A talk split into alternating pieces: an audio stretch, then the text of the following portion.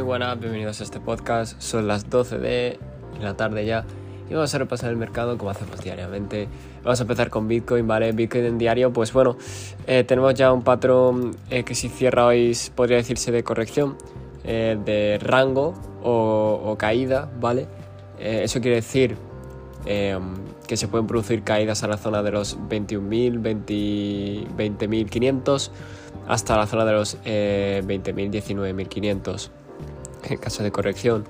Eh, si se da el rango eh, y se tiran muchos días en rango, me temo que eso demostrará una fuerza para seguir subiendo, pero por ahora no es el caso. Por lo que esa es mi proyección con respecto a Bitcoin. El resto de las criptomonedas las veo de la misma manera. Eh, van a seguir mucho a Bitcoin y, y, cualquiera de ellas tendrá excepciones, evidentemente, pero lo principal será, será eso. Luego, por supuesto, contamos con los índices, el Nasdaq eh, parece ser que tenemos eh, ciertas cosas eh, diferentes. El Nasdaq sigue alcista, sigue bien. por ahora apertura alcista.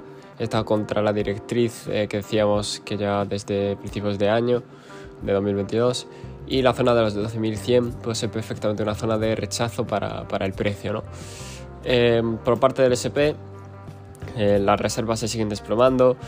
Eh, por parte de la Fed y tal, y, puede ser peligroso ¿no? para, para el SP.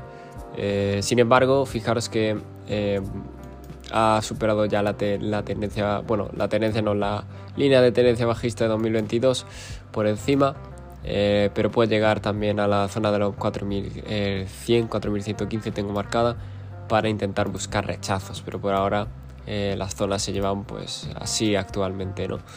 Eh, muy alcista las bolsas, sin embargo no creo que duren mucho por eh, temas de eh, fundamentales y de la economía, ¿vale? Em, lo que sí que me está gustando empezar a ver es el dólar, que está rebotando ya ciertamente. Estos dos días ya tiene apertura alcista y bueno, no afecta al mercado ya que no se ha movido mucho, pero a la mínima que se mueva con un movimiento importante puede ser bastante complejo y peligroso para los inversores. El oro, por último, por su parte, estamos viendo rechazo por parte en la zona de los 1950, ¿vale?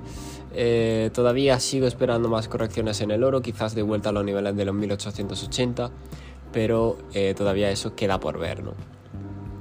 Y ayer en el grupo de subs eh, anuncié que estaba empezando a hacer DCA en el, en el, gas para largo plazo, inversión muy a largo plazo, y, y quiero ver porque estos movimientos del, del, gas natural son muy normalitos. Entonces eh, quiero ver cómo se maneja. Así que poco más, recordad que este podcast no es, perdón, no es consejo de inversión ni nada de ello y nos vemos en el siguiente.